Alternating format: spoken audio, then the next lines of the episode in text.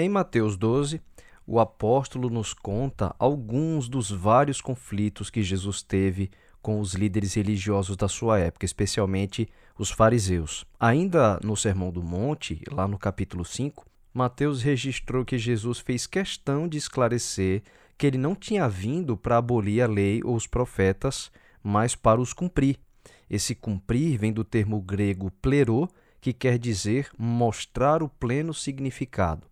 E no próprio Sermão do Monte, Jesus mostrou quão profundos são realmente os mandamentos da lei de Deus, onde, por exemplo, o não matarás, Jesus explicou que vai muito além do que tirar a vida da pessoa, mas implica também até no ato de ofender um irmão. Ou o mandamento que diz não adulterarás, Jesus explica que ele implica não apenas no ato sexual em si, mas quando se concorda com pensamentos impuros já no coração, ou seja, quando na mente a gente cria pensamentos impuros e concorda com eles, Jesus diz que isso também é adultério. E agora, Jesus é confrontado pelos fariseus por causa do mandamento do sábado, que é mais um dos dez mandamentos da lei de Deus. Mateus explica que Jesus estava passando junto com seus discípulos por algumas plantações, quando os discípulos, com fome, entraram nas searas para colher espigas e começaram a comer. A própria lei, dada para o povo de Israel praticar em Canaã, ela permitia que uma pessoa com fome ela pudesse se alimentar dentro das plantações de alguém, era proibido, claro, levar os alimentos para casa. Você não podia sair colhendo da terra dos outros. Mas se você tinha fome, você podia, é, se você tivesse uma propriedade, se alimentar ali. Mas os fariseus, eles cobriram a palavra de Deus com interpretações dos seus próprios mestres e exigiam das pessoas coisas que Deus nunca havia ordenado. Nesse caso do sábado, eles estavam acusando os discípulos de transgredir o sábado por estarem colhendo espigas para comer é, nessa situação de fome. Mas em que é que isso estava de, em desacordo com a lei de Deus? O mandamento do sábado manda o homem lembrar de que o sábado é o dia separado por Deus na criação do mundo, e nesse dia o ser humano deve descansar, como Deus também descansou. É um dia para ser santificado. Deus estabeleceu o sábado na criação do mundo, quando sequer havia nações sobre a terra, não tinha judeus, não tinha fariseus. Né? Em Gênesis, ali no segundo capítulo da Bíblia, nos versos 1 a 3, ou ainda no comecinho do capítulo 2, ali é descrito que Deus separa o sábado para si, que Deus coloca uma bênção sobre esse dia e que o próprio Criador descansa, não porque Deus estava cansado, mas para dar o exemplo mesmo. E não tinha nenhuma nação, não tinha povo judeu, não tinha Moisés, não tinha fariseus, só tinha Adão, Eva e o Criador. Mas quando ele entregou os mandamentos de forma escrita, e junto dos mandamentos que proíbem furtar, matar, adulterar e mentir, Deus também ordenou: lembre-se do dia de sábado para o santificar. Você pode ver isso é, em Êxodo capítulo 20, a partir do verso 8.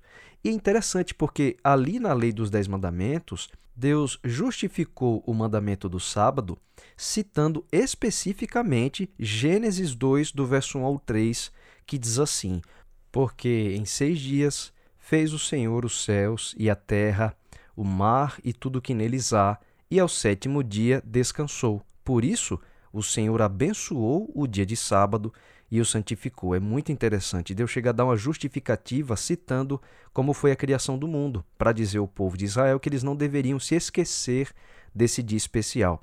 Mas em qual parte do mandamento diz que se a pessoa estiver com fome, ela não pode colher espigas no caminho para comer? Não tem nem no mandamento, nem também no conjunto da lei de Israel. Muitas pessoas dizem que Jesus estava transgredindo o sábado porque não é necessário mais guardá-lo. Mas onde Jesus ensinou isso? Onde é que está aqui Jesus transgredindo o sábado? Note que, ao responder aos fariseus, Jesus cita as Escrituras para mostrar que o que os discípulos estavam fazendo era lícito, estava correto. A verdade é que os fariseus fanatizaram a lei de Deus e eles proibiam coisas que Deus nunca havia ordenado. Por isso, Jesus cita novamente a palavra de Deus, agora em Oséias, no capítulo 6, verso 6, dizendo o seguinte para eles: Se vós soubesseis o que significa misericórdia quero e não holocaustos, não teríeis condenado os inocentes. Isso está aqui nesse verso 7 de Mateus 12. E Jesus termina com as seguintes palavras: Porque o filho do homem é Senhor do sábado, no verso 8. Ou seja, Jesus é quem sabia o que realmente significa santificar o sábado, e ele estava ensinando para os fariseus. Quando Deus criou o sábado, não havia nem pecado no mundo. E Deus já pôs uma bênção sobre esse dia para que dos sete dias da semana, esse dia fosse um dia de encontro especial entre o Criador e os seus filhos. Deus estabeleceu como um dia de descanso das atividades comuns da semana, um dia para parar a correria, para parar o estresse, um dia para estar com a sua família e com as pessoas que você ama e especialmente dedicado para Deus. Mas os fariseus cobriram os mandamentos de Deus de exigências absurdas. Na época, por exemplo, havia um conjunto de cerca de 300 regras ou mais que isso para regular o comportamento das pessoas para dizer elas a maneira correta de se guardar o sábado, mas exigindo coisas que nunca ordenou. Essas coisas não eram das leis de Deus, eram regras humanas inventadas por eles. Havia regras, por exemplo, sobre o limite de passos que uma pessoa podia dar, sobre também o uso de roupas para que elas fossem costuradas e aí se evitasse a pessoa de carregar objetos nos bolsos, ou proibições até sobre o cuspir no chão é, tendo risco ali de se a pessoa cuspir e acabar caindo a saliva na semente e aí você regar uma semente no solo. Olha a loucura, o absurdo. Não tem nada a ver com o princípio da lei de Deus. Deus nunca exigiu essas coisas. Um outro exemplo dessa, desse absurdo a gente vê nos versos seguintes, quando Mateus relata que Jesus foi à sinagoga e um homem que tinha uma das mãos atrofiadas estava ali. Sabendo que Jesus ele sempre ajudava as pessoas, antes que Cristo curasse, os fariseus foram interrogar Jesus com o objetivo de achar nele alguma coisa para lhe acusar, como se curar no sábado, por exemplo, fosse pecado. Mas novamente a gente encontra uma tradição deles que não tem nenhuma base na lei de Deus. E Jesus aponta a hipocrisia dos fariseus que preferiam ver uma pessoa doente sofrendo, como o caso desse homem que tinha a mão atrofiada, do que se preocupar com beneficiá-lo, com ajudar as pessoas usando como pretexto uma exigência que sequer havia sido ordenada por Deus. E aí, nos versos 11 e 12, Jesus diz o seguinte: é o que lhes respondeu: Qual dentre vós será o homem que, tendo uma ovelha, e num sábado esta cair numa cova, não fará todo esforço tirando-a dali? Ora, quanto mais vale um homem do que uma ovelha? Logo, é lícito nos sábados fazer o bem. Note que em nenhum momento Jesus disse que o sábado não deveria mais ser guardado. Ele poderia ter dito, se isso fosse verdade, olha, eu vou curar porque não precisa mais guardar. Mas não é isso. Ele está dizendo o que é que é correto fazer no dia de sábado, ele está ensinando. Isso simplesmente não existe em nenhum dos evangelhos. Né? Jesus nunca ensinou que se deve é, transgredir, que não deve mais guardar. Pelo contrário, Jesus encerra sua lição aos fariseus dizendo claramente: logo é lícito nos sábados fazer o bem. É lícito, ou seja, isso está de acordo com a lei de Deus. O Senhor nunca pretendeu que o dia para lembrar da criação, o dia de descanso, o dia de repouso, o dia que a gente deve santificar e descansar, ele tivesse alguma coisa a ver com o sofrimento das pessoas. Isso é um absurdo.